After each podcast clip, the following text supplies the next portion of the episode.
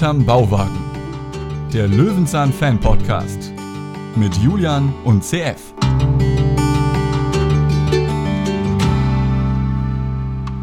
Hallo, herzlich willkommen hinterm Bauwagen.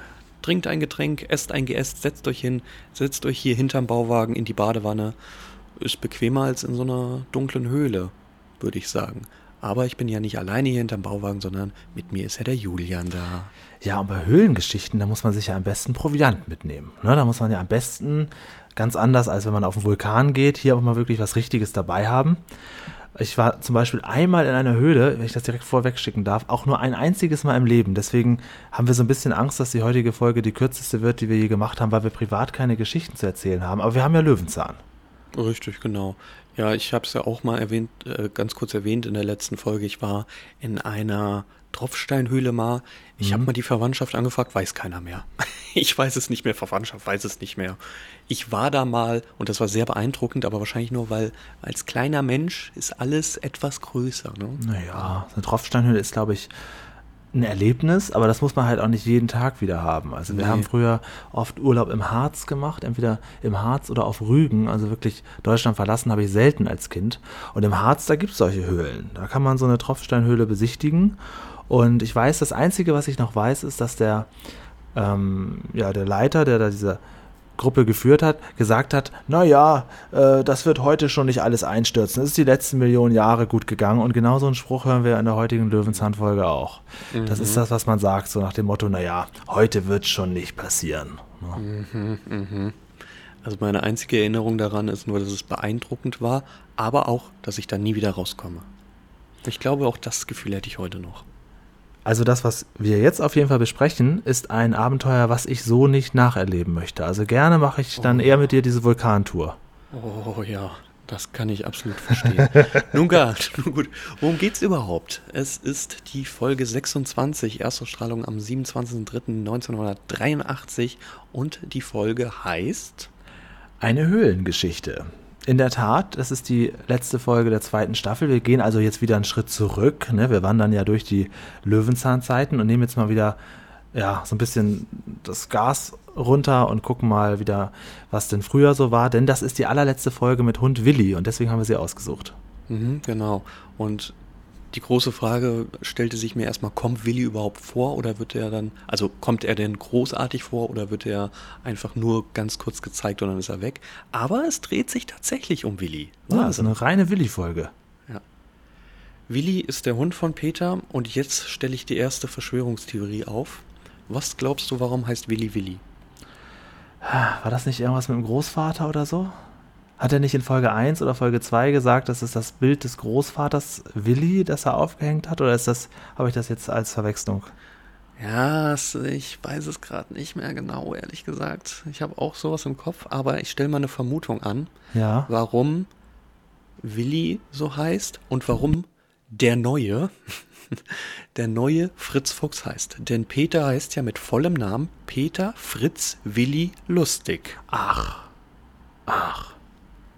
Tatsächlich, guck mal, so weit bin ich gar nicht vorbereitet. Ist das tatsächlich so? Heißt er Peter Fritz Willi Lustig? Jetzt ist ja dann alles vereint.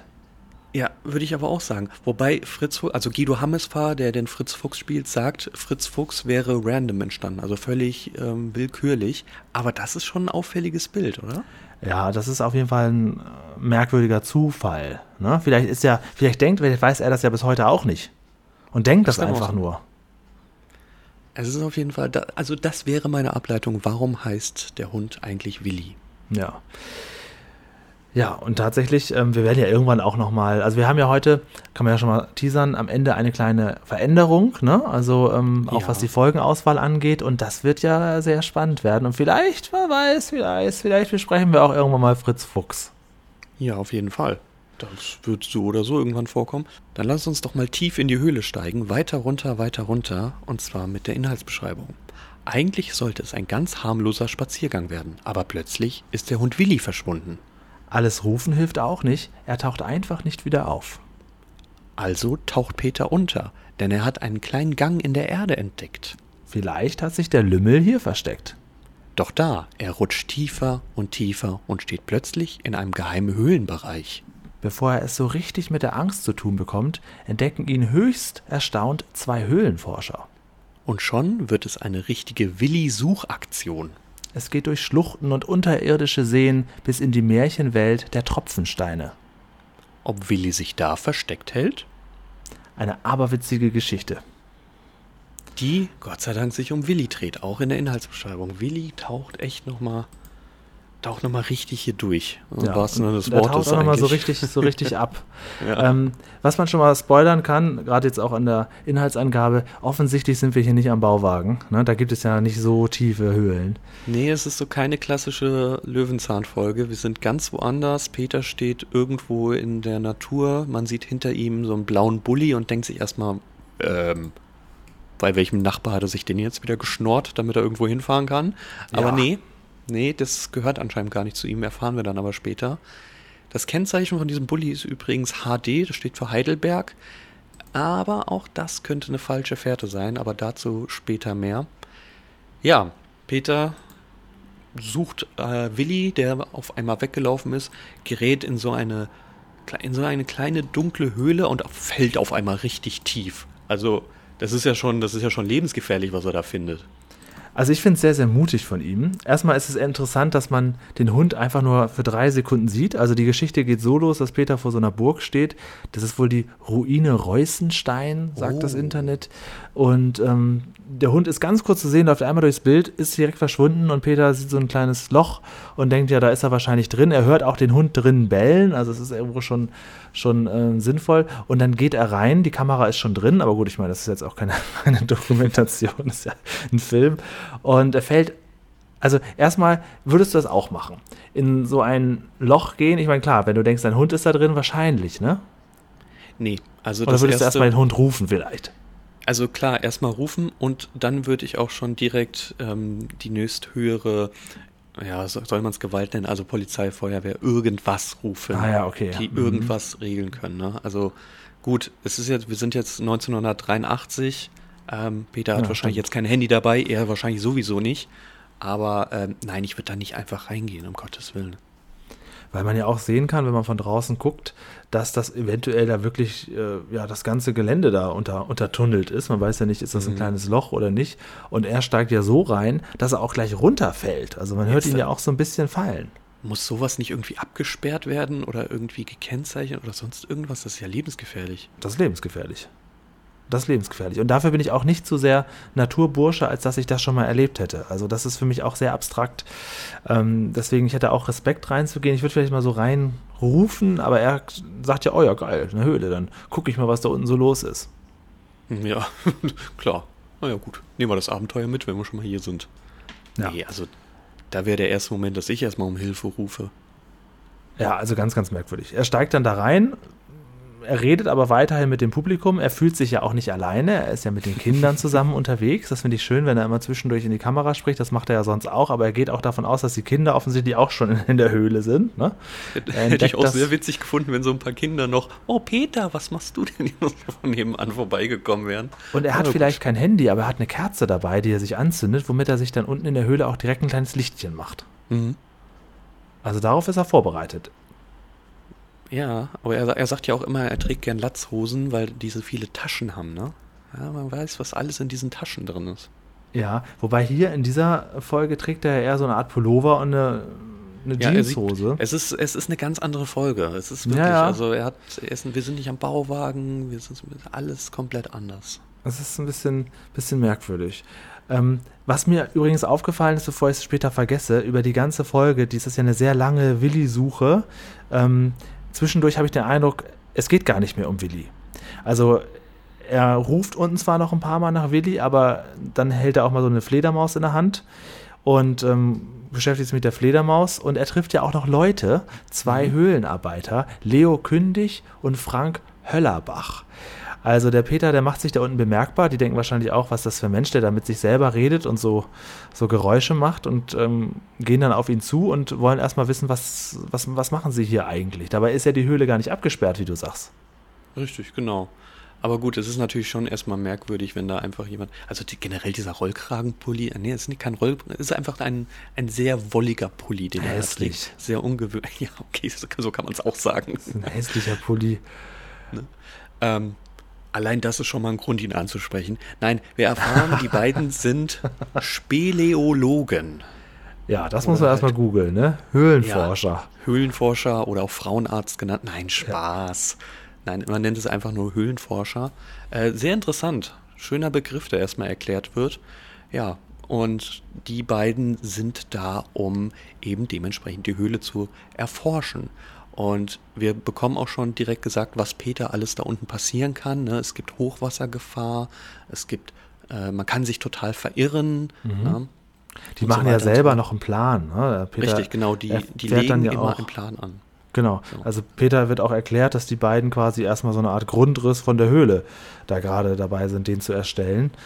Und ähm, ja, nochmal ganz kurz zu der Fledermaus. Ähm, das ist für mich auch ein bisschen merkwürdig. Äh, Peter hat ja wirklich vor gar nichts Angst. Er läuft da einfach so in die Höhle rein. Er hat auch keine Angst vor den Fledermäusen, okay, aber er nimmt sich auch gleich eine Fledermaus. Ich finde diese Szene so groß. Es gibt zwei Sätze heute in dieser Folge, die ich großartig finde, aber Ja. allein die Szene, dass er so ohne Fledermaus, als ob er in ein Supermarktregal Ja, greift genau. und sich diese Fledermaus daraus Genau, nimmt Und da kommt der großartige Satz von einer der beiden, der dann sagt: Hey, hängen Sie die sofort zurück. Genau, die gehört ihm nicht. oh, dann hänge ich sie mal wieder hin. Noch haben Wie Sie so eine nicht Wurst bezahlt. wieder. ja, genau. Sie haben sie doch nicht bezahlt, die Waren. Und dann kann er die auch einfach so wieder hinhängen, die Fledermaus. Die, die so- lebende, schlafende Fledermaus. Es ist so super. Es ist wirklich total. Also das ist tatsächlich ein bisschen komisch. Also da geht's schon los. Dann gibt es ja noch so einen kleinen Erklärfilm, dass er sagt, dass sich Fledermäuse anhand von, von Schall, ähm, ja, von Schallempfindungen bewegt in der Höhle, damit sie nirgendwo gegenkommt, alles klar. Aber dass er sich die so einfach nimmt, ich hab, also das ist, Wie so im Supermarktregal einfach schnell rausgenommen. Naja. und er nimmt den Kindern auch ein bisschen die Angst davor, ne? weil er sagt, oh, ich kann gar nicht Ja. verstehen, dass Leute vor Angst haben, dieses ne, putzige Tierchen. Also das ist schon irgendwie sicherlich wahrscheinlich der Sinn darin, damit man die Angst vor Fledermäusen verliert. Aber dass er sich die so einfach da wegnimmt und dann nur, dass er die in die Tasche steckt, sagt, die nehme ich mit, kann ich noch gebrauchen zu Hause. Genau. Und ein, einer der Latzhosen, die er wahrscheinlich unter diesem unfassbar schönen Pulli trägt. Meine Frage ist, hast du schon mal Fledermäuse in real gesehen? Hast du Erfahrungen damit? Ich glaube nicht. Um ehrlich zu sein, ich glaube nicht. Okay. Also ich habe mal eine Zeit lang mich um leerstehende Häuser gekümmert und da kam, glaube ich, hier und da mal was geflogen, aber ich ähm, glaube, richtig gesehen, bewusst nicht. Vielleicht habe ich mal gedacht, ich hätte welche gesehen. Also man kennt sie ja auf jeden Fall dem Zoo, aus dem Zoo. Da gibt es dann in so einer Höhle oder irgendwo, also eine künstliche Höhle, kriegt man dann Fledermäuse zu sehen. Und da sieht man, also klar, entweder hängen die oder die sind unfassbar wild. Also sobald die irgendwas erkennen, dann, dann fliegen die aber auch umher. Deswegen finde ich es ein bisschen komisch, dass Peter die einfach in die Hand nehmen kann. die hat ja schon geschlafen, offensichtlich. Ja, aber selbst dann, also naja, gut, ist auch egal.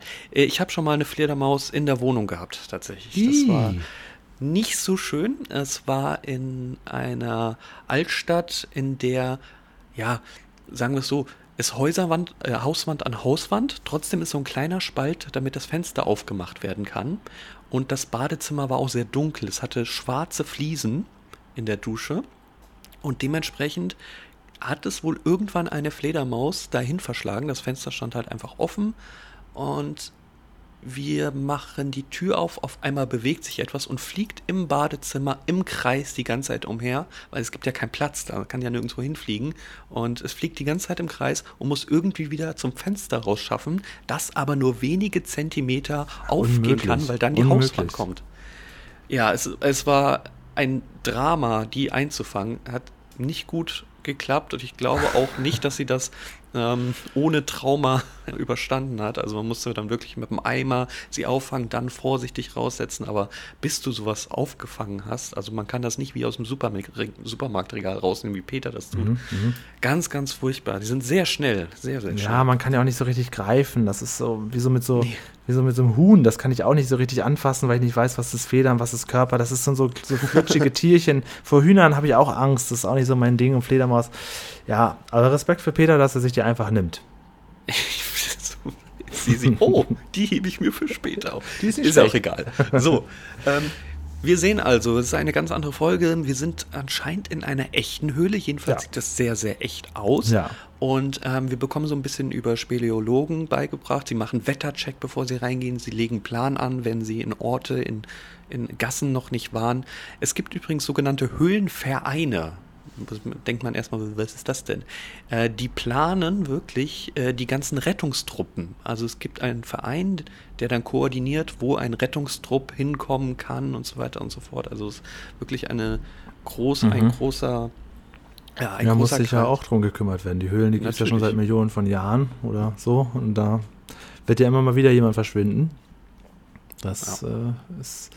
Das ist so. Ich finde interessant, dass sie ähm, Peter gleich mitgenommen haben. Also Peter sagt dann ja, pass auf, ich suche hier meinen Hund äh, Willi, der ist verschwunden und äh, können Sie mir nicht irgendwie helfen oder irgendwie so kommen die dann ins Gespräch und dann sagen die, ach ja, das ist ja gut, unser, unser anderer Kollege, der hat sich gerade irgendwie den Fuß verstaucht, nehmen Sie doch seine Klamotten und dann schwuppsiwupps hat Peter auch schon so eine Uniform an, als wäre er auch Speologe.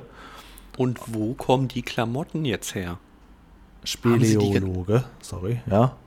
Haben die die Klamotten von ihm jetzt trotzdem mit runtergenommen? Das macht doch gar keinen Sinn. Ja, also haben wir gesagt, das sind die Sachen von Paul. Die haben sie trotzdem dabei gehabt, offensichtlich. Und interessant ist ja auch, dass sie nochmal sagen, ja, das ist ein richtiger Beruf, das ist, da muss man vorsichtig sein, aber dann ihn einfach mitnehmen. Ja, dann kommen sie doch mit, dann suchen wir zusammen. So, gar kein Problem. Und dann wird es ja erst aberwitzig. Ab dem Moment, wo sie dann quasi drei Höhlenforscher sind, ab dem Moment, äh, finde ich, gerät der Hund so ein bisschen ähm, in Vergessenheit, weil, weil die ja so absurd tief in die Höhle reingehen, Ja. dass man sagt, okay, äh, das kann ja nicht der Weg des Hundes gewesen sein. Also geht ja unglaublich tief runter. Erstmal zwei, 20 Meter abseilen mit einer Strickleiter. Leo und Peter sind schon unten und ich habe auch beim zweiten Mal gucken nicht gesehen, wie Frank denn nachgekommen ist, weil er hat ja oben die Strickleiter gehalten und so Ja. weiter. Wie Frank auch noch runtergekommen ist, weiß ich nicht. Auf einmal waren sie da zu dritt. Ja, ab da geht's halt wirklich nur noch, wir müssen hier unser Job machen. Wenn Ja. sie den Hund nebenbei finden, Ja, Glück genau. gehabt, aber ansonsten, wir können uns jetzt hier nicht äh, von ihnen aufhalten Nee, begeben oder Sie so. sich gerne so lange mit uns in Lebensgefahr. Sie Ja, können ja ab genau. und zu mal nach Ihrem Hund rufen, aber wir sind jetzt hier weiter dabei und Sie gehören jetzt ja zu uns. Ja, also das ist nur wirklich, ich weiß nicht, wo der Hund die Strickleiter hergenommen hat, aber das ist nicht möglich, glaube ich. Naja, ich würde mal dazu kommen, dass wir eine, ein Insider haben. Genau, also das ist jetzt wirklich purer Zufall gewesen. Ich habe, als wir gesagt haben, weil wir haben uns ja in Folge 1 dieses Podcasts ähm, auch über den Hund so ein bisschen ausgelassen. Und in meiner Kindheitserinnerung kommt das halt nicht vor, dass Peter einen Hund hat. Dann haben wir halt geschaut, was ist denn die letzte Folge mit dem Hund? Wurde der Hund irgendwie verabschiedet oder beerdigt oder gab es irgendwie einen Zusammenhang mit der letzten Folge des Hundes und dem Hund selber? Und dann haben wir gesagt, dann besprechen wir die einfach. Und dann fiel mir auf, dass ich einen dieser beiden Höhlenforscher ganz gut kenne. Das ist nämlich ein Schauspieler aus der Lindenstraße, mit dem ich auch gut befreundet bin seit einiger Zeit, der den Leo Kündig spielt. Das ist Franz Rampelmann. Und dann habe ich gedacht, Mensch, schicke ich dem Franz doch einfach mal eine WhatsApp und frage, ob er mal noch Erinnerungen hat an diese Folge. Denn, also, wann kennt man schon mal jemanden, der mit Peter Lustig gedreht hat? Das war äh, mir gar nicht so im, im, im Sinn. Vielleicht hat er das mal erzählt, aber da kannten wir auf jeden Fall noch nicht diesen Podcast. Und ähm, dann habe ich ihn gebeten, doch einfach mal zwei Sprachnachrichten zu machen. Einmal zu erzählen, wie der Dreh war und aber auch, welche Erinnerungen er an Peter Lustig hat als Zeitzeuge. Und ich habe gesagt, mach mal zweimal zwei Minuten. Er hat zweimal fünf Minuten gemacht. Ich würde sagen, wenn du Bock hast, spiel doch mal die ersten fünf Minuten ab. Die Erinnerungen von Franz Rampelmann. Viel Spaß dabei. Ja, mit Peter Lustig. Meine Güte, ja, das war, das war wirklich einer der aufregendsten Drehs, die ich jemals hatte. Das muss ich schon wirklich gestehen. Und zwar ähm, hat man uns ja wirklich ordentlich gefordert in Bezug auf diese Höhlen. Man hat das nicht irgendwie so ganz leicht dargestellt, sondern wir mussten überall mit und wirklich überall ähm, tief klettern, also sehr tief klettern, dann schwimmen, dann abseilen oder so tun als abseilen, aber auch abseilen, ja, muss man schon sagen. Und wir hatten ja einen Fachmann dabei, den Weltmeister im Höhlentauchen, ich weiß nicht mehr den Namen, aber ein drahtiger Kerl, der unglaublich mutig war und abends Geschichten erzählt hat, was man in den Höhlen unten alles erleben kann. Tod und Teufel. Also wirklich Tod und Teufel. Auch aber beinahe wie er einmal ums Leben gekommen wäre. Beinahe. Weil die Strömung plötzlich so stark war, dass er nicht mehr zurück konnte. Und da hat er irgendwie durch Adrenalin ah, von, von 20 Menschen irgendwie den Rückweg irgendwie sich erarbeitet. Das hat er uns dann erzählt. Da wurde uns natürlich schon ein bisschen anders, wie wir am nächsten Tag dann in die Wasserhöhle eindringen mussten mit dem Tauchanzug. Aber das war alles unter Kontrolle. Trotzdem aber Es war sehr nahe am wirklichen Geschehen. Und Peter Lustig, den kannte ich äh, vorher ja noch nicht und habe den kennengelernt, als man sich am Flughafen, glaube ich, traf und äh, ich hatte das Auto dabei und ähm, da habe ich ihn begrüßt und da warteten wir alle gemeinsam auf eine Kiste. er war nämlich ausgestiegen und dann kam die Kiste und da war, wer war da drin? Natürlich der Hund. Und der Hund musste dann anscheinend von Berlin im Bauch des Flugzeugs mitfliegen. Damals ist man ja von Berlin auch nach Stuttgart geflogen und nicht mit dem schnellen ICE gefahren. Der war damals anscheinend nicht so schnell. Oder es war ja auch noch, der war ja auch noch DDR, da ist man nicht mit dem Zug gefahren. Genau, das rumpelte ja auf den Gleisen angeblich. Also man flog. Und ähm, dann ist also der Hund mit Peter Lustig, Peter Lustig mit Hund, ist dann ähm, in diese Gastwirtschaft gefahren. Das war unser dauerhafter, ähm, unser, unser dauerhafter Aufenthalt. Und äh, da gab es abends gutes Essen nach diesen aufregenden Drehs. Und so habe ich Peter Lustig kennengelernt und gleich mal am Anfang kam eine Frau mit einem kleinen Kind irgendwo im Hintergrund mit leuchtenden Augen auf ihn zu. Er saß da irgendwie beim, beim, beim Kaffee oder beim Bier oder sowas und hat ihn um ein Autogramm gefragt. Das war also ziemlich das erste, naja, nicht das erste, aber schon eine aufregende Geschichte, dass man irgendwo JWD in irgendeiner Kleinstadt sitzt, in einer Gastwirtschaft und dann kommt jemand um die Ecke und sagt eben mit leuchtenden Augen, ich möchte ein Autogramm. Und da habe ich gemerkt, wie die Menschen ihn lieben. Diese Frau hat ihn wirklich gemocht, sowas wie einen Onkel, einen Vater, einen Freund. Da habe ich auch gemerkt, wie der ähm, wie der Mann so in die Herzen gedrungen ist der Menschen. Also ich habe hier nicht so viel Fernsehen geschaut, das heißt, ich kannte es nur peripher und ähm, habe natürlich schon gewusst, was er so macht und so weiter, habe mich natürlich auch erkundigt. Aber das war wirklich ein besonderer Moment und er hat sie sehr, sehr, sehr gut sozusagen behandelt und war sehr freundlich zu ihr und hat sich gefreut. Das andere Mal mit Peter Lustig waren wir ähm, zusammengesessen, irgendwo in der Gastwirtschaft, hinten im Hinterzimmer. Und er hat eine Kiste da gehabt und sagt, jetzt zeige ich euch mal meine neueste Errungenschaft. Und da hat er aus der Kiste schon aufgebaut gehabt einen Computer. 1983 gab es Computer. Ich habe das kurz mal im Internet nachgeschaut. Die hatten so kleine Bildschirme, eine Tastatur und es gab, glaube ich, schon Compaq, es gab Apple und die waren halt noch sehr einfach. Die hatten dann ein Laufwerk mit mit, wenn es ganz, wenn es hochkam, zu der Zeit gab es schon Floppy Disk, also so eine kleine äh, Art Diskette, wo man was drauf speichern kann und ähm, oder den Speicher auch mitnehmen kann und woanders einschieben kann mit irgendeiner Textdatei oder sowas. Und ich glaube, der Bildschirm war irgendwie grün, hatte hauptsächlich irgendwelche Zahlen und Buchstaben und äh, er hat uns das verkündet, als wäre das das Nonplusultra und wir sagten, na ja, interessant, ja, ne, so und, und damit erlosch das Interesse bei den umstehenden Normalmenschen schlagartig.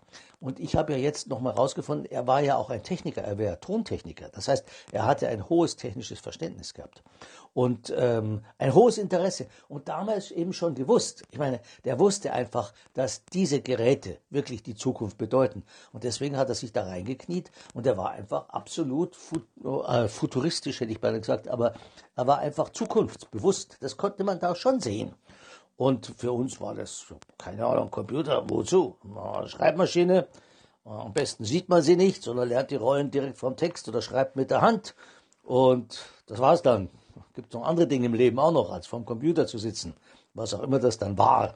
Also es war das Bewusstsein, muss man auch sehen. Also auch mein Bewusstsein persönlich war in keiner Weise vorhanden. Computer interessierte mich nicht die Bohne und kam auch nicht in meinem Universum vor wo es andere Dinge gab wie Autos, Motorräder und äh, Theaterrollen und Reisen und so weiter. Und Fliegen, ja, ich bin halt gerne Pilot, aber da waren die Uhren auch noch einfach. Das heißt, die, die, die Instrumente auch noch nicht computerisiert, alles mechanisch.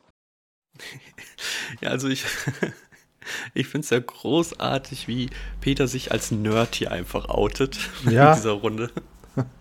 Hätte ich nicht so gedacht, dass er einer der ersten Computerbesitzer war. Nee, ich hatte auch eher gedacht, er ist, er geht da auch eher in Handwerksgespräche oder so. Aber nein, er, er erzählt da von seinem Computer und das ist großartig. Und tatsächlich, naja. ähm, interessant ist ja, wie der Franz auch sagt, und in der Kiste, wer war da drin? Natürlich der Hund. Weil natürlich in Franz Erinnerung ist der Hund auch äh, wichtig gewesen für diese Folge. Hm. Und ich hätte echt immer gedacht, es gab gar keinen Hund in Löwenzahn. ähm, so ist das. Bis dahin, bis zu dieser Folge, war der Hund halt Bestandteil dieser Sendung und er war natürlich dabei natürlich mitgeflogen, ist ja klar. erstmal vielen Dank, dass du es organisiert hast.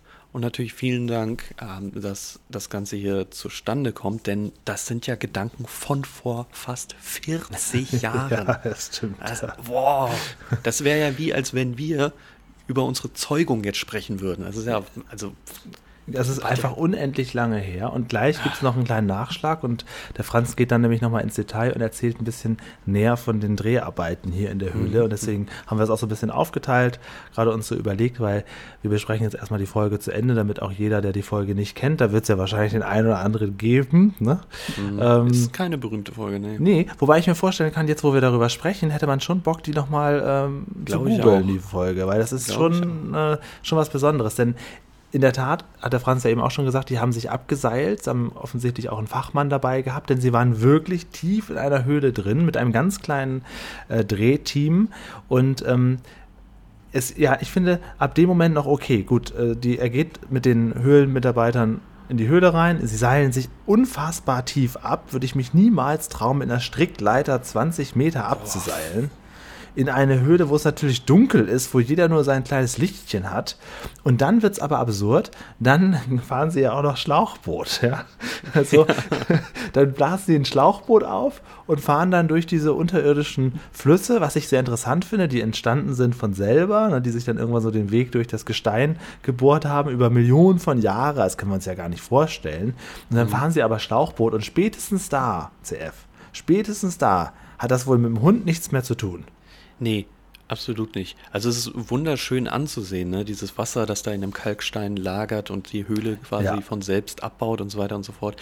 Ähm, aber ich habe da richtige Platzangst nur vom Total, Zusehen bekommen. vom Zugucken. Wahnsinn. Ich, Boah.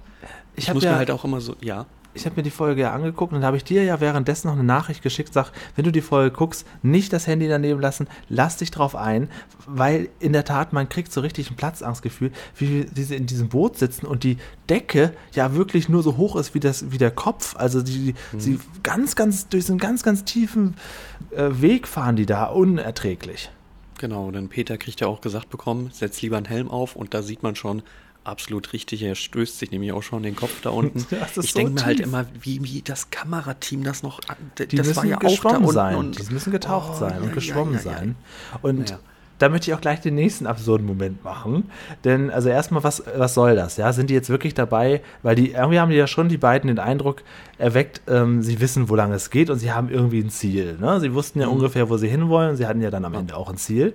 Ähm, aber klar, das, das wird dann halt immer absurder, weil dann stellen sie fest an dieser Stelle, oh, ja, hier kommen wir nicht weiter. Ja, dann müssen wir wohl tauchen. Dann lassen wir das Boot zurück, sagen sie zu dem Peter, der da einfach mit auf Reisen gekommen ist, 20 Meter unter der Erde ist, in so einem Boot sitzt, ja, wir lassen jetzt das Boot zurück, wir tauchen jetzt. Hier ist dein Taucheranzug, bitte hier der im Boot. Der natürlich auch dabei ist irgendwo, da, ne? Und auch passt und den man natürlich problemlos in dem Boot innerhalb von Sekunden an, anziehen kann. Ja, und das ist also Nee. Und dann tauchen sie durch eine Schwelle, wo man auch nur durchtauchen kann, wo man auch nicht irgendwie Luft holen kann.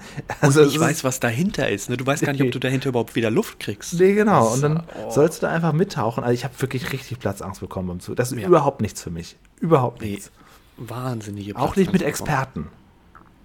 Also wir stellen ja erstmal fest, wir sind gar nicht in Heidelberg, wir sind Stuttgart, Nähe Stuttgart. Und ähm, wir haben eine echte Höhle das ist jetzt definitiv bewiesen. Wir sind in einer echten Höhle, wir sind auf Enge, wir haben e, richtig, richtige Gänge, die mit Wasser sind, die sind wirklich auf ein Schlauchboot, das da durchfährt und der Schlauchboot wird zurückgelassen, die Leiter wird zurückgelassen. Ja, absurd, wer kümmert sich eigentlich um, um, wer kümmert sich eigentlich um diese Dinge, ne? Ich mein, sie müssen ja auch wieder zurück. Ja, irgendwie, ne? Aber naja, ob sie denselben Weg zurückgehen, erfahren wir nicht so ganz, aber dazu nee. kommen wir dann. Naja, sie tauchen drunter durch und dann ein Traum, ein Traum, was man da sieht. Auf einmal eine richtige Tropfsteinhöhle voller Stalagniten und Stalaktiten. Es ist wunderschön anzusehen, doch ähm, ja, ja. Es, also es macht einem auch so ein bisschen Angst. Ich meine, spätestens da würde ich mir die Frage stellen, wann und wie kommen wir eigentlich jemals wieder ja, zurück? Ja, also es gab einen Satz eines der beiden, ähm, von einem der beiden Höhlenarbeiter, der hat mir gefallen, wo sie sagten, ja, also das, das hat ja vielleicht 10.000 Jahre, vielleicht 100.000 Jahre gebraucht, vielleicht hat es mhm. in der Steinzeit angefangen hier zu wachsen, sozusagen, diese ganzen Steine und ähm, dann sagte einer von denen, vielleicht war es auch Peter, ja, hier unten, hier steht die Zeit still, hier gibt es gar keine Zeit. Und das stimmt ja auch. Da gibt es weder Tag noch Nacht, da gibt es auch keine Veränderung großartig. Diese kleine Veränderung dieser Steine ist über Millionen von Jahren passiert, ja. Oder mhm. jedenfalls über eine unglaublich lange Zeit, die wir nicht greifen können. Und da unten ist einfach, da gibt es kein, keine Zeitrechnung in dem Sinne. Da ist auch nichts passiert, da wurden auch keine Städte gebaut. Da unten ist einfach genauso wie schon vor 100.000 Jahren. Das finde ich ein bisschen gruselig und spannend, aber auch nicht nur gruselig, nicht nur die Angst, dass man nicht mehr zurückkommt, äh, lässt einem das ein ganze bisschen. Es hört einen ja auch keiner. Wenn da jetzt was passiert, richtig, du kommst ja. ja nicht wieder, du bist du, dann stirbst du da. Und deswegen ist es ja auch so gefährlich, ja. in solche Höhlen zu gehen. Gerade wenn du in irgendeine Schlucht fällst, da kommst du nicht mehr raus und dann guckst du dir quasi selber beim Sterben zu. Im Prinzip ja, du weißt, das ist das Ende und du lebst dahin. Genau, du lebst noch einen Tag Aber oder zwei Tage und dann ist vorbei. Aber diese Gedanken, die stören Peter gar nicht, denn er spielt erstmal Orgel auf diesen ganzen, auf diesen ganzen, ähm, ja. Witzig wäre gewesen, wenn er noch eine Fledermaus aus der Hosentasche geholt hätte und die, die da so gegengeschlagen hätte. oh, nein, das ist aber. Ähm, ja, und dann Peter klimpert da drauf und man hört dann im Hintergrund auch so richtige Orgelgeräusche, als er sagt, das sieht ja alles aus wie eine Orgel. So, Alter, du, du bist da gerade äh, eigentlich in größter Gefahr. Ach, das ist ja schön, wie in der Kirche, überall Orgeln, im Hintergrund kommt Orgelgeräusche. Ach, ich spiele mal da drauf. Also, wirklich. Kanntest du denn vorher den Unterschied von Stalagmiten und Stalaktiten? War ja. dir das bekannt? Ah, okay. Wegen der Eselsbrücke, die man so hat. Ja, ich möchte ja. sie hier nicht wiederholen. Wenn du sie kennst, dann möchte ich sie gerne nicht wiederholen. Nee. Aber wenn beide ähm, zusammengewachsen sind, dann spricht man von einem Stalagnaten. Oh, jetzt, jetzt hast du was rausgehauen. Das wusste ich nicht. So. Das Aber kommt das mir dauert, wie so ein Pokémon vor. Ne? Erste Entwicklung, zweite Entwicklung und dann kommt der Stalagnat. Genau, da ist alles vorbei. Und das ist aber, das kann man sich auch nicht vorstellen. Das ist ja über, das ist ein Stalagnat, der wächst ja nicht mal eben so. Ne? Das ist ja, das das ist, nee, das äh, kriegt die Menschheit nicht mehr mit, da bis so ein nächster zusammengewachsen ist. Das ist irre. Ja, und dann ist man quasi schon kurz vom Ende der Folge mit Willi, wie gesagt, das hat nichts mehr mit Willi zu tun, denn will Peter mir ernsthaft sagen, dass er glaubt, dass Willi sich da abgeseilt hat und dann ge geschwommen ist und dann getaucht ist. Und, und mhm. das wäre doch witzig gewesen, wenn Willi dann da in dieser Tropfsteinhöhle, in dieser Kammer der Stalagmiten und Titen, wenn da dann Willi sitzen würde. Das wäre witzig gewesen. Dann wäre ich beim Realismus sofort eingeschritten. naja. Nee, aber äh, jetzt wird es sogar noch dramatischer. Ja. Denn endlich. jetzt, jetzt auf einmal, auf dieses, von diesem ruhigen, von dieser ruhigen Floßfahrt kommt auf einmal ein Wasserfall, ein Sturm, ein, ja, was auch immer, wie man das bezeichnen soll. Man sieht Wassermassen sprudeln und auf sie zukommen. Mhm. Und die beiden sind erstmal, wir haben doch das Wetter gecheckt, wie kann das sein? Und in, also ich, ich, in dem Moment würde ich sagen, Jesus, Maria. Oh. Na, da wird erstmal diskutiert. Und Peter fragt noch nach, ja, wieso? Aber hier unten ist irgendwo das gleiche Wetter. Also die haben noch Zeit, das, das zu erklären. Ja. Peter erklärt denen noch ihren Job. So ist das. Genau. Uns kann doch nichts passieren, ist doch immer das Gleiche. Nee, nehmen Sie sich doch erstmal eine Fledermaus zur Beruhigung. So, und jetzt haben wir ja schon was völlig Absurdes gesehen, absurd der alle anderen Löwenzahn folgen. Und jetzt kommt richtig Spannung auf. Und wie wird es weitergehen? Äh, gar nicht. Nö. Also erstmal tun sie so, als wenn sie, wenn sie jetzt, äh, natürlich sagen die, okay, wenn es oben regnet, dann steigt hier unten das Wasser, wir kommen, wir müssen sofort los. Aber mhm. wie sie das geschafft haben, ob das mit dem nicht. Boot zurück oder so, nö, ein Schnitt und sie kommen aus der Höhle raus und da sitzt tatsächlich auch schon Willi an genau der Stelle, wo sie rauskommen. Ja. Also das ist so ein bisschen null aufgeklärt. Man sieht die nur kurz irgendwie hochkriechen ne? und, und dann auf einmal sind sie draußen. Aber aus irgendeinem so Loch in dem Moment, wo es hieß, okay, ja, jetzt regnet es, jetzt müssen wir uns beeilen, weil ich war ja schon in meiner tiefsten Platzangst vorm Fernseher gesessen, mhm. da hatte ich dann tatsächlich ein paar Sekunden auch, denke ich, oh, jetzt, aber, aber das ja, habe ich wie gesagt, ich, da, ich hätte da abgeschlossen mit dem Leben. Das wäre es gewesen. also wie gesagt, ich wäre nicht so weit mit runtergekommen. Wenn die sagen, okay, sie haben ja auch so ein, als sie sich, bevor sie sich abgeseilt haben, haben sie ja erstmal einen Stein geworfen, um dann an der Uhrzeit zu messen, an den Sekunden, wie lange es dauert, bis der unten ankommt, wie tief es ist. Ja, ab dem mhm. Moment hätte ich gesagt, okay, komm, äh, ist nicht der einzige Hund auf der Welt.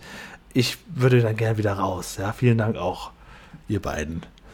Aber ich würde ganz, ganz kurz, bevor wir noch zum Ende der Folge kommen, fragen, hast du denn schon Träume gehabt oder Ängste gehabt mit Enge, also Klaustrophobie oder äh, in Kellern? Mm, nee, Hattest du da Angst mit, davor? Mit Fallen, mit Fallen. Fallen also ich bin okay. schon mal in Träumen so runtergefallen, ja, ja, das schon. Das ist ein unangenehmes Gefühl auf jeden Fall. Ja, ja, genau. Das ist aber so mit eng. Enge ist auch, ja, ich habe jetzt, würde ich auch sagen, also meine Mutter, ein bisschen was Privates kann man ja auch mal raus haben. Meine Mutter hat unglaubliche Platzangst. Also unglaubliche, mhm. dass sie auch am Flughafen, also natürlich fliegt sie nicht mit, ne, aber wenn sie mal mit mir am Flughafen ist, um jemanden abzuholen oder so, äh, wenn sie selbst in einem ganz großen gläsernen Aufzug, wo auch ganz viele hunderte von Menschen da unterwegs sind, die sie natürlich retten würden, wenn da was passieren würde, selbst da geht sie nicht rein, sobald die Tür automatisch zugeht, hat sie keine Kontrolle mehr und hat sie Angst. Ähm, Soweit geht das bei mir nicht. Aber wenn ich ähm, in irgendeinen kleinen Gang oder in so auch in so ein, ja, durch so ein Rohr durch müsste oder so, wenn ich mich nicht so richtig ausbreiten kann, dann habe ich Platzangst. Ja, das mag ich nicht. Gut, ich würde aber auch absolut verstehen, dass man bei einem gläsernen Fahrstuhl wieder mehr Angst hat, weil das ist wirklich ganz, ganz furchtbar. Bin ich einmal gefahren. Also da, boah, nee, ich möchte gar nicht sehen, wie tief das da runtergeht. Ach so, okay. Ähm, ich habe das in der Tat, ich träume noch sehr häufig, dass ähm, ich in irgendeinen Raum nur raus oder reinkomme, indem ich sehr, sehr tief drunter krieche oder gerade zu meinem Bauch einziehen äh, kann und dann mhm. darunter durchkommen. Und das gehört zu meinem Alltag. Das heißt, ich muss das häufiger machen. Ich muss da häufiger durch und so. Und jedes Mal wird die, der Spalt oder die Lücke wird ah, immer, immer dichter, beziehungsweise ich werde immer größer, immer ja, korpulenter und ja. passe dann irgendwann nicht mehr durch. Und dann diese Angst habe ich häufig in Träumen. Sehr, also wo ich sowas mal in echt erlebt habe, war in meiner ersten Wohnung, eigenen Wohnung, das war so Dachgeschosswohnung und da musste ich dann auch an, ja, durch, durch, die, durch die Wand oben, so, so zwischen Dach und, und, ähm, und Wand war dann so ein, so ein schmaler Gang, da musste man so durchkriechen, um dann das Fernsehkabel zu erreichen und das dann durch die Wand zu stecken und das. Mhm. Und da muss man so rückwärts wieder zurückkriechen. Oh, das ist ganz furchtbar. Das ist überhaupt ja. nichts für mich. Verstehe. Nee, nee, Dankeschön. Nun gut, Kommen wir zurück zur Geschichte. Die beiden kommen raus und da ist Willi. Willi ja. wird empfangen von Peter und er Willi, ja genau, Willi steht da ja so im Sinne von mein Herrchen. Man hört auch so ein und dann kommt ein Satz und das ist der zweite Satz, den ich hier ankreiden muss, wo ich mir denke, was? Was? Hm. Also das ist ja noch schlimmer als stellen Sie, also hängen Sie die Fledermaus zurück. Und zwar äh, sagt einer der beiden, Willi hat sich bestimmt schon Sorgen gemacht und Peter sagt, oh, das glaube ich weniger ähm, er, er steht da und jault und, und das glaube ich weniger. Ist das der Abschied? Ist das der würdige Abschied von Willi? Also, das ja, lässt Spekulation also, offen. Ähm, Willi ist ja tatsächlich aus der Serie rausgenommen, weil der Hund dann in Wirklichkeit gestorben ist, wie ich jetzt ähm, oh. festgestellt habe. Oh nein, in, in der Serie gab es keinen Abschied. Aber äh, normalerweise würde man ja denken, also würde man das ja heute im Filmbusiness lösen, man holt sich einfach einen neuen Hund ja, aber man hat ähm, schon drei, vier im Voraus, da, man hat schon drei, vier die Szenen teilen. Ne? Kekshunde, die dann da spielen. Ja. So würde man es lösen. Ich weiß auch nicht, wie oft Kommissar Rex ausgetauscht wurde und der Affe Charlie und so. Das ist ja gang und gäbe, aber damals, das war halt Peters Hund und nö, denn der ist jetzt gestorben, dann wird der jetzt nicht weiter stattfinden.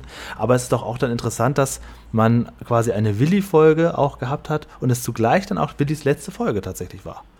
In der Tat, finde ich sehr, sehr schön. Ich meine, das konnten sie ja nicht wissen. Insofern ja, schön, dass es diese das Folge nochmal gab. Aber den Abschied, oh, den fand ich ein bisschen traurig. Gut, wussten sie natürlich auch nicht, aber generell ein bisschen herzlos. Ja. Oh, glaube ich, weniger. Auf jeden Fall hat es dann noch unglaublich geregnet. Naja, Anführungsstrichen Regen, denn man sieht wohl ganz klar, dass da mit einer Gießkanne bei beholfen wurde. Was, bei Peter hat es geregnet. Nur bei Peter regnet es und das in sehr ungleichmäßigen Strahlen. Es hat geregnet, auf jeden Fall hat es geregnet. Alle wollen schnell losfahren. Peter sagt seinen berühmten Spruch abschalten und äh, die Herren verstehen das im Wagen bei tosenden Regen auch und schalten den Wagen aus als Kleindeck. Ja. da erfährt man erstmal, aha, der Bulli gehört zu den beiden Höhlenforscher, die man am Anfang ja. gesehen hat. Und die nehmen dann Peter auch am Ende wieder mit, wo ich mich erstmal frage, wie ist er eigentlich da hingekommen, aber ist ja jetzt auch ein anderes Thema.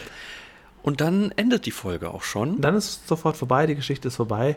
Ähm, also ganz komisch. Also wie gesagt, ich habe mitgelitten und ich habe auch, ich war mit auf Abenteuertour, hm. ähm, aber ab dem Moment, wo ja, am Schlauch, im Schlauchboot auch noch, aber ab dem Moment, was hieß, okay, wir tauchen jetzt, jetzt sehen wir, ab dem Moment war ich raus. Ab dem dachte ich, okay, Leute, ab hier äh, habe ich vom Fernseher auch Angst gehabt, plötzlich. Da war die Tat. Abenteuertour vorbei. Das ja, es gibt keine Zeichentrick-Animationsgeschichte, denkt man im ersten Moment, denn es gibt eine, nur die ist rausgekattet worden. Die geht nämlich fast vier Minuten. Und zwar handelt sie von einer Fledermaus, nämlich Agathe. Ah, Doch guck mal. Sie ist leider der Schere zum Opfer gefallen. Das finde ich immer gut, dass du dich um solche Sachen kümmerst. Ja, aber na gut, in dem Sinne. Aber du magst das ja also, eh nicht. Ne, ja, ich finde es schlimmer, wenn andere Szenen fehlen. Also es fehlt natürlich auch wieder ein bisschen was vom Abspann und so weiter und so fort, ja, aber das ist, ja. finde ich, auch nicht so tragisch. Schlimmer fände ich es, wenn wirklich äh, wichtige Szenen fehlen, aber wenn es nur zu lange Bilder sind oder eine Animationsgeschichte, dann denke ich mir, naja, man hat ja an sich von der eigentlichen Story nichts verpasst. Nee, aber der Franz hat uns ja eine zweite Sprachnachricht gemacht, wo er noch ein bisschen von den Dreharbeiten erzählt. Da hören wir beide jetzt auch mal ganz gespannt zu. Ich habe die Sprachnachricht erst einmal gehört, als er mir sie geschickt, geschickt hat. Und jetzt, wo ich mich auch mit der Folge auseinandergesetzt habe, äh, höre ich die nochmal mit anderen Ohren, glaube ich.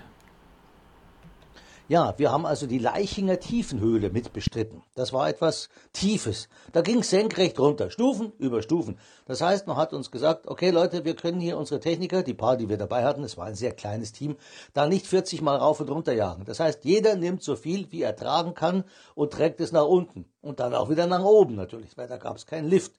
Man musste also Stufen und, und Abhänge gehen, die waren also mager beleuchtet und war dann in einer riesen Tiefenhöhle mit un unglaublichen Tropfsteinen. Unvergesslich. Ich bin auf einem Tropfstein gesessen, der war, nein, der war schon groß, der war eigentlich so, so ein Buckel, ne? so, ein, so ein Hügel war das so, vielleicht einen Meter hoch, ne? 2,20 Meter breit oder sowas. Und oben ganz glitschig, weil da tropfte ist natürlich auch immer noch drauf. Der, also das Wasser, das dann den Kalk da abgelagert hat.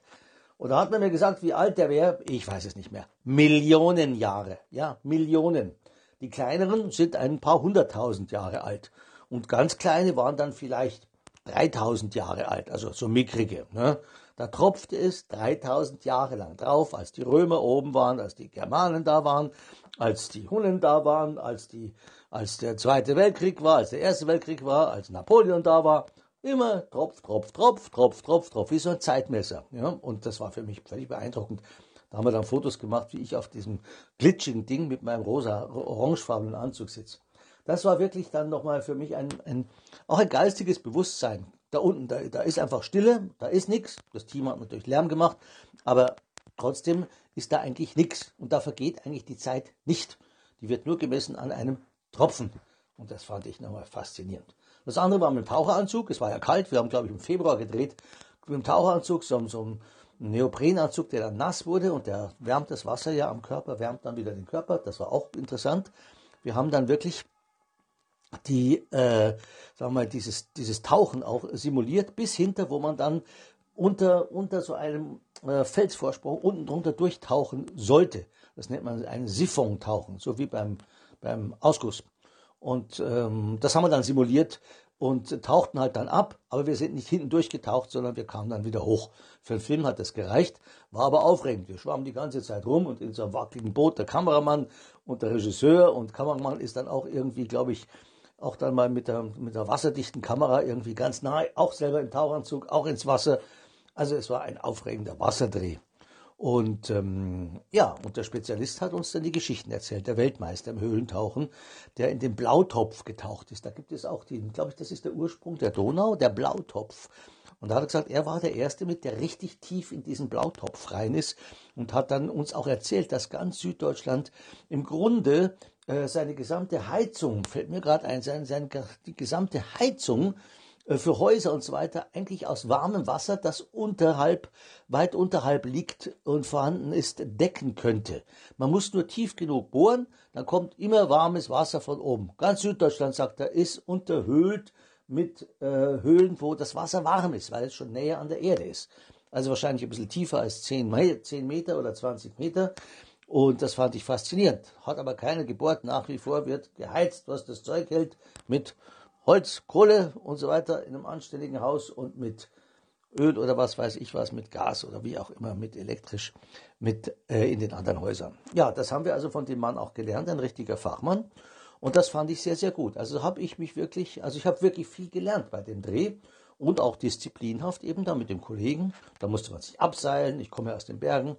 Und äh, da gab es auch mal eine Höhle noch zum Schluss jetzt zum Abseilen. Mein lieber Schwan, da habe ich mich dann über das Geländer, da war so Geländer für die Besucher, konnte man so runter gucken und habe ich gedacht, wie tief geht denn das? Das wissen wir nicht.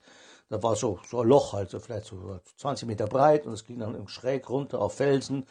Dann habe ich gesagt, werfen wir doch mal einen Stein runter. Dann haben wir einen Stein runtergeworfen und gehört. Und der hat so lange geklackert, dass einem Hören und Sehen verging. Also tief klack, klack, klack, klack, klack, klack, klack, klack, klack, klack, klack, klack, klack. Und noch länger, länger, länger, länger, länger. Dachte ich, wie tief ist es denn? Ja, wenn da einer reinfällt, da fällt der auch so lang wie der Stein. Ja, natürlich. Und da habe ich mich dann abgeseilt. Habe gesagt, na gut, dann muss ich mich halt abseilen hier. Aber ihr passt auf mich auf, dass das Seil oben fest ist, gell? Also nicht, weil ich kein, will nicht da zu dem Stein runter. Und da habe ich mich dann ein paar Meter abgeseilt und dann wieder hoch. Fand ich mich sehr mutig offen gestanden, weil wenn das alles gerissen wäre, dann wäre ich da dem Stein hinterher. Da hätte man mich auch nur noch unter Schwierigkeiten rausgekriegt, weil, naja, haut man sich an, wie auch immer. Auf jeden Fall ein bisschen abenteuerlich war's. Und Peter Lustig war immer guten Mutes und vor allem der Hund war nett und äh, ja, so war es im Grunde eine runde Sache und man schied dann in Frieden und Freude und abends konnte man im Wirtshaus sitzen und ein Bierchen trinken. Also es war ein guter Dreh. Also wir hatten es wirklich schön, wir hatten wirklich Spaß. Und der Hund war nett. Das ist natürlich das Wichtigste. Aber was für Umstände, oder? Wow. Ja, aber schon interessant, dass sie das wirklich alles so gemacht haben. Das ist also, auch wie er sagt, ja, wir sind da schon getaucht und so weiter. Und er kann sich ja, also der Franz hat die Folge seitdem nicht wieder gesehen, kann sich aber trotzdem noch sehr detailliert an einzelne Sachen erinnern. Das finde ja. ich sehr gut, weil es natürlich das dann doch schon ein Erlebnis ist, was du auch als Schauspieler natürlich äh, wahrscheinlich nur einmal im Leben hast. So. Und ich finde es erstaunlich, weil bis zu seiner Sprachnachricht hätte ich noch gedacht, okay, die haben da irgendein Set genommen, aber nein, der Kameramann mit seinem Neoprenanzug, mit einer Wasserkamera, unterirdisch, wow, wow. Ja, ja. Er ist dann also, auch wirklich durch diesen, durch diesen Hang, ist er dann wirklich drunter durchgetaucht, ist ja der Wahnsinn. Also ich hätte mich da auch nicht abgeseilt, wie gesagt, auch nicht mal für, nee. für so einen Spaß zwei, drei Meter oder so. Also das ist finde ich auch so interessant. Eine, mit so einer, so einer, so einer klapprigen Leiter, ne? Diese, wie, wie heißen die nochmal? Äh, Strickleiter. Strickleiter, genau. Ähm, konnte ich schon als Kind nicht auf dem Spielplatz bedienen, diese Leiter. Das ist ja, ganz, das ist ja alles eine wackelige Angelegenheit. Und wir müssen ja immer noch sagen, wir sind hier im Jahr 1983. Natürlich mhm. sind die ein kleines Team und es ist auch ein Profi dabei gewesen, aber wenn da was passiert, da ist nicht innerhalb von fünf Minuten der Rettungshubschrauber oder irgendein Team, das dann mit runterkraxelt da. Äh, das ist wirklich sehr, sehr gefährlich gewesen. Aber man nimmt jetzt so ein bisschen den Zauber weg. Wir erfahren, es ist die Tiefenhöhle Leichingen. Und das ist mhm. einer der tiefsten Schauhöhlen in Deutschland. Ah, hast du nachgeschaut? Hast du nachgegoogelt? Ja, Interessant, ja. Erzähl mal. Äh, besteht in der Tat überwiegend aus Kalkstein, so wie es in der Folge auch gesagt wird, dass das Wasser diesen Kalkstein abbaut und dementsprechend dann diese Höhle entsteht und das halt, was weiß ich, wie lange dauert. Also wenn die Erde untergeht, dann ist vielleicht ein weiterer Gang entstanden in dieser Höhle. Mhm. Ähm, aber wenn man sich die Bilder so anschaut, das ist natürlich für Tourismus ausgelegt. Da gibt es sehr, sehr viele Treppen, sehr viele Geländer. Also klar, es ist okay, immer noch gefährlich, aber man kann ein Interesse, dass wir uns auch dort mal umsehen irgendwann. sehr gerne, auch wenn ich immer noch Angst davor habe. Aber dieser, diese Angst wird einem auch genommen, indem man dann den Beschreibungstext sieht, dass am Höhleneingang befindet sich ein Biergarten, es gibt ein Rasthaus, es ist ein einziger Freizeitpark geworden. Es ist eine Grillhütte. Kann man da, denn auch diese Tropfsteine sehen, live? Kommt man in ja, so eine ich Höhle rein? Ich, ich, glaube schon. Also es, äh, das, was, wo sie gedreht haben, das scheint ja abseits von dem Tourismus zu ja, sein. Ja. Der Tourismus ist wirklich dann mit Treppengeländer und natürlich ja, überall Licht. Ne? Also das da ist, ist wichtig. Unten. Okay, gut. Also man kann da ganz rein, äh, äh, ganz sich äh, voll entfachen. Ähm, das Museum ist kostenlos und der Eintritt für diese Höhle, was würdest du bezahlen, Julian? Hm, 10 Euro. Ja, da kannst du zweimal reingehen, kostet 4 Euro. Oh, wunderbar, da lade ich ein kleines ein. Eis danach holen. Und noch ja, so eine Fledermaus super. kann ich auch noch mitnehmen. genau, und die nehmen wir auch noch mit. Nee, die hängst du bitte sofort wieder zurück, Julian. okay, Entschuldigung. So. Ähm, die Tiefenhöhle ist aber zum Schutz ähm, bis Ostern geschlossen. hängst du wieder zurück, das ist sowas von blöd, ne? Ja, das, äh, weil da überwintern Tiere in dieser Höhle und die soll man nicht beim Ach Winterschlaf so, stören. Deswegen ah, ja. ist die bis Ostern immer geschlossen. Ich glaube, die Tiere werden sich dann aber über, über die Wege und über die ganzen Sachen sehr freuen, dass sie da auch jetzt gut, gut reinkommen auf einmal. Wer weiß, wo die sind. Jedenfalls sollen sie nicht gestört werden. Insgesamt kann man sagen, eine großartige Teamarbeit. Mal wieder unfassbar gefährlich, aber für eine kleine Folge Löwenzahn. Ja, wieder also, sehr viel Aufwand gemacht. Wow. Und, ich, und ich muss auch sagen, als ich jetzt, äh, als wir überlegt haben, okay, lass uns mal die letzte Folge mit Willi besprechen. Und dann haben wir gesehen, ah, die Höhlen, so eine Höhlenfolge. Ich habe mal so kurz durchgeskippt, dachte, mhm. okay, die gibt inhaltlich nicht viel her zum Besprechen. Jetzt stelle ich fest, das stimmt überhaupt rein gar nicht. Das, das nee, macht richtig sogar, Spaß, darüber zu sprechen. Sogar beim ersten Schauen dachte ich, was habe ich denn jetzt für einen Minifilm geguckt? Das war doch kein Löwenzahn. Das war kein Löwenzahn, genau. Aber jetzt im Nachhinein, wow. Ich habe ja. richtig Respekt davor. Und ich habe noch eine kleine Trivia mitgebracht, äh, weil der Franz ist ja, wie gesagt, eigentlich bekannt ähm, aus der Lindenstraße. Da hat er ähm, den ähm, Olaf Kling gespielt, den Sohn von Else Kling. Und es gibt einen kleinen anderen Bezug auch nochmal zurück. Und zwar ist ja Peter Lustig 2016 gestorben, am 23. Februar 2016. Und in der Lindenstraßenfolge, die darauf folgend am Sonntag ausgestrahlt wurde, das ist die Folge 1570, da ist im Abspann ähm, das berühmte Abschalten von Peter Lustig zu hören und ein Passant auf der Lindenstraße pfeift die Löwenzahn-Titelmelodie. Im oh. Abspann der, der Lindenstraße. Also da gibt es auch noch so eine kleine andere Verknüpfung. Da hat man ihm auch in dieser Serie gedacht. Ach, das ist, das ist schön. So, das ist nicht aufdringlich, aber es ist ein, es ist ein Tribut. Genau, genau. So ist, es, so ist es gedacht gewesen. Und jetzt kommen wir zur Bewertung, CF. Jetzt bin ich gespannt, weil, also ich dachte echt, es ist eine Scheißfolge, fand sie jetzt aber doch ganz interessant. Und jetzt in der Besprechung mit dir und mit den Informationen von Franz ist es auf jeden Fall so ein kleines Abenteuer gewesen. Ja, da fangen wir wie immer erstmal an mit dem Lerneffekt. Was haben wir denn heute gelernt? Dass also ich habe viel über mich selber gelernt, dass ich doch mehr Platzangst habe, als ich dachte. Und ähm, dass es offensichtlich solche Höhlen gibt, wo die Zeit noch stillsteht. Ja, das ist aber auch so ein, ah, ah. ja, das ist aber auch ein komischer Satz. Nein, also wir haben auf jeden Fall erstmal was über Fledermäuse gelernt. Nicht, dass man die irgendwie einfach wegnehmen kann, sondern es gibt einen kleinen Einspielfilm, der dann zeigt, dass Fledermäuse mit eben Ultraschall sich ja. orientieren. Ja. Ne? Also sie können ja nicht wirklich was sehen, sondern sie geben immer kleine Impulse raus und dann, wie der Schall zurückkommt, wissen sie, so weit ist die nächste Wand entfernt und so weiter und so fort. Das kriegen wir beigebracht. Mhm. Wir lernen, wie Höhlen entstehen durch diese Kalksteine, die immer weiter abgebaut werden und und wir erfahren erstmal, was ein Speleologe ist und wie die Arbeit abläuft. Ja, okay, das okay. Das hast du jetzt aber sehr gut zusammengefasst. Wo sind die Informationen rausgekommen und ähm, zu welcher Punktzahl würde es dann kommen? Ich würde dennoch nur sechs, eine 6 geben. Ja, ja, ja, oh, ja, ja. oha. Woher wusste also Ja, habe ich auch, auch. Eine 6 ah, okay. okay, okay. Das passt. Weil weil auch hier gibt es natürlich immer noch ein bisschen stärkere Folgen. Die Fledermaus ist ja auch nur so ein ganz kleiner Mini-Einspieler, also man hätte ja über Fledermäuse noch viel, wesentlich mehr sagen können.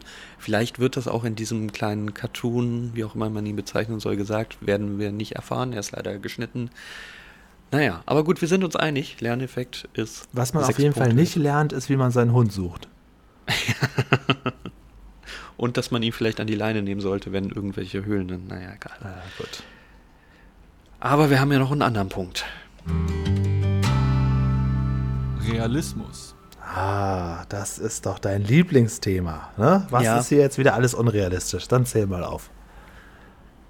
Also, bis zu diesen Sprachnachrichten wäre ich wieder der böse Buhmann gewesen, der aber sowas von Kritik geäußert hätte. Aber wir erfahren, alles, was wir da sehen, ist eigentlich echt. Ja. Also wir können gar nicht viel Kritik anbringen, denn die sind wirklich diese Schlucht runter. Ja. Die sind wirklich diesen, diesen, diesen, diesen Siphon-Tauch, Tauchgang, so, ja. so nannte man ihn, glaube ich, ähm, haben sie wirklich gemacht.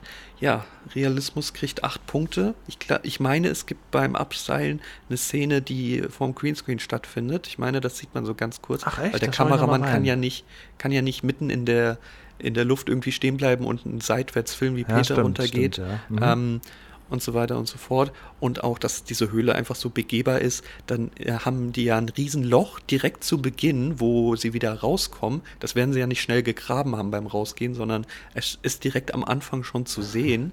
Ne, nahe schon dem Eingang, weil die kommen ja beim Bulli raus, ne, wo, wo das Auto Ach steht. So, stimmt, stimmt. Und dementsprechend ja. hätte dieses Loch von Anfang an auch schon da sein müssen. Naja, wie dem auch sei. Deswegen Witzig wäre natürlich auch gewesen, sie gehen diesen langen Weg runter und schwimmen und tauchen und alles Mögliche. Und dann sagt Peter, ja, und wie kommen wir jetzt wieder raus? Und dann sagt der Leo, ja, hier, hier um die Ecke ist der Ausgang. So, hier gehen wir jetzt ja. wieder raus. genau. Also das, das äh, sehe ich ein bisschen kritisch. Aber acht Punkte, super. Ja, äh, da würde ich jetzt mal mich auf sieben Punkte einlassen. mhm. weil ich in den Realismus noch mit einbeziehe, ähm, dass äh, ja, dass die Hundesuche, das ist einfach vollkommen unrealistisch gewesen, dass er den Hund so weit sucht und dann am Ende dort findet, dass, ähm, und dass er da mitgeht, finde ich auch ein bisschen unrealistisch und das ist, dass er auch gleich, dass sie dann gleich das volle Programm machen müssen. Tauchen und alles drum und dran.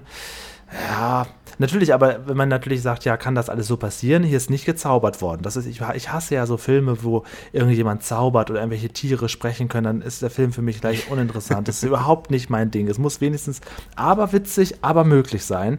Also von daher ist deine, würde ich aber. auch deine Acht gut verstehen, aber ich finde die Geschichte mal wieder so ein bisschen, nee, nein, das ist, so passiert das nicht. Das hältst du für unrealistisch, wenn dann Tiere anfangen zu sprechen und so weiter und so fort. Ja. Lass uns doch noch über Klaus Dieter reden. Der kommt ja in dieser Folge nicht vor.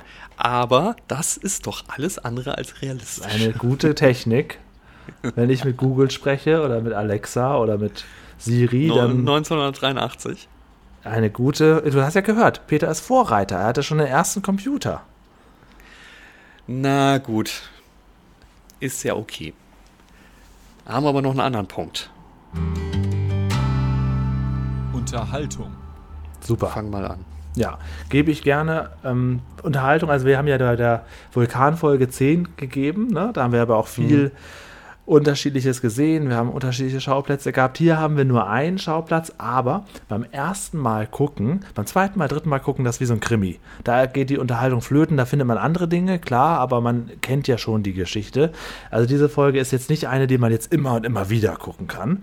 Aber beim ersten Gucken, dadurch, dass ich so reingesogen wurde, ich glaube, deine Bewertung ist nicht so gut wie meine, gebe ich hier doch acht Punkte, weil ich richtig mit denen auf Entdeckungstour war und ich fühlte mich gut unterhalten. Und, und ich mag eigentlich nicht so, wenn etwas so dunkel ist wenn irgendwelche Aufnahmen dunkel sind, dann muss man den Raum auch dunkel haben, sonst spiegelt man sich selber und muss immer gucken, was sehe ich da eigentlich. Aber hier, obwohl es eine dunkle Folge ist, die keinen Löwenzahn-Charakter hat, in dem Sinne, gebe ich trotzdem eine 8, weil ich mit denen auf Abenteuertour war.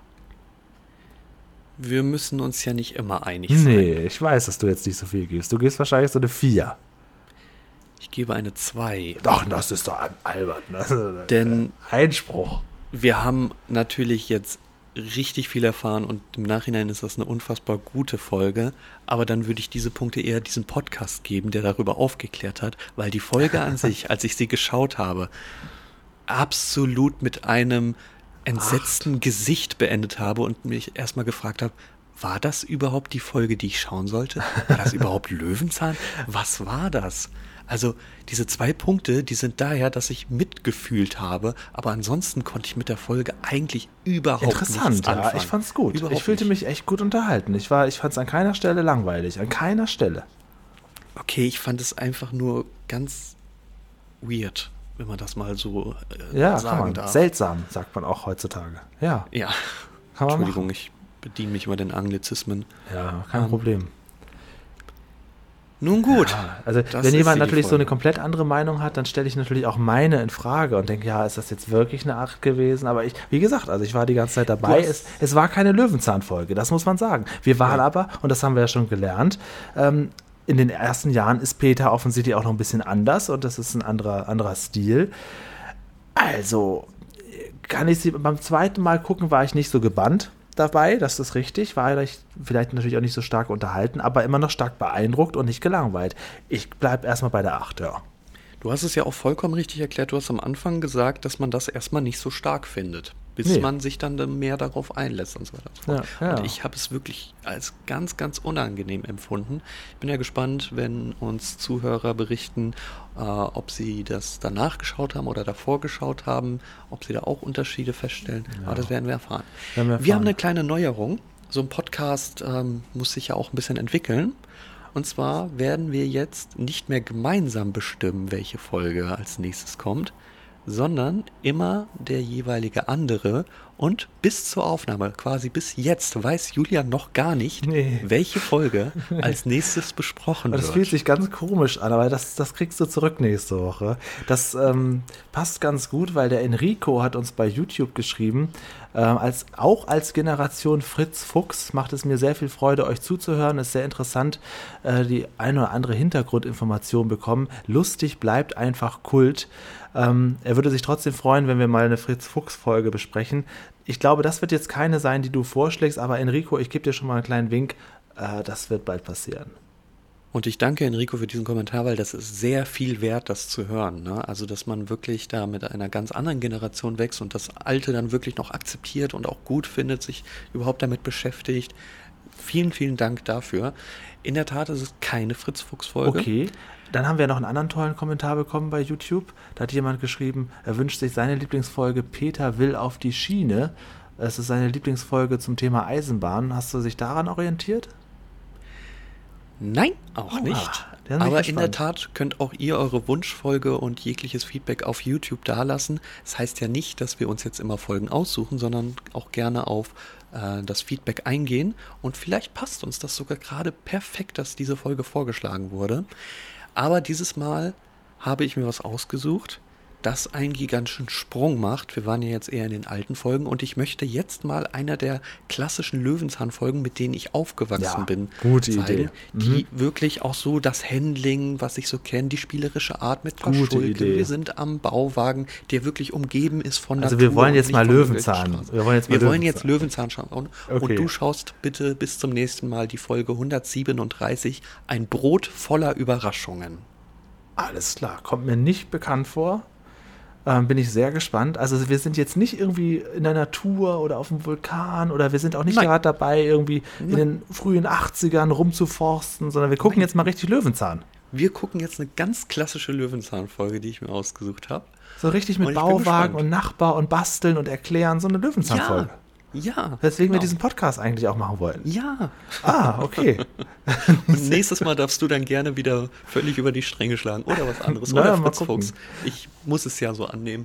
Oder auch gerne eine Wunschfolge, die ihr uns nennt. Ist das denn eine Folge, ähm, hast du es eben erwähnt, die du als Kind geguckt hast? Oder ist das jetzt für dich auch so eine Folge, wo du sagst, naja, das ist ungefähr aus der Zeit, gucken wir mal rein? Ja, doch, die habe ich, glaube ich, auch als Kind gesehen. Ich habe sie ah, ja, auf jeden okay. Fall ein paar Mal gesehen, weil Folgen über Essen, ich informiere mich sehr über Lebensmittel und so weiter und so fort. Schaue ja. ich natürlich generell gerne, ja. aber das ist so eine klassische, die ich sogar als Kind schon geschaut habe. Oha, dann bin ich gespannt. Dann gucken wir die Folge mit dem Brot nächstes Mal. Dann machen wir mal richtig den richtigen Löwenzahn. Fan-Podcast. So wie wir uns das auch gedacht haben. Und nicht so komische Kauzigkeiten gucken. die aber wichtig waren. Aber jetzt ist auch erstmal gut. Ich würde sagen, ich lege mich mal hier in die Badewanne, weil die Höhle war echt dreckig. Ne? Mhm. Mach den Vorhang und, zu. Und nass. Ja, ich muss okay. jetzt erstmal mich abwaschen. Und wo auch immer du dich verweilst, bitte nicht in der Badewanne. Geh in den Schrankklo oder wo auch immer hin.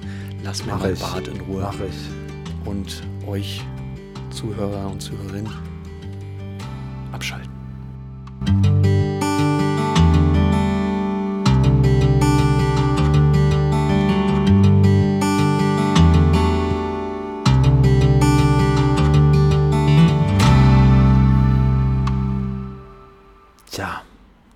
Kommt wohl der Endspruch.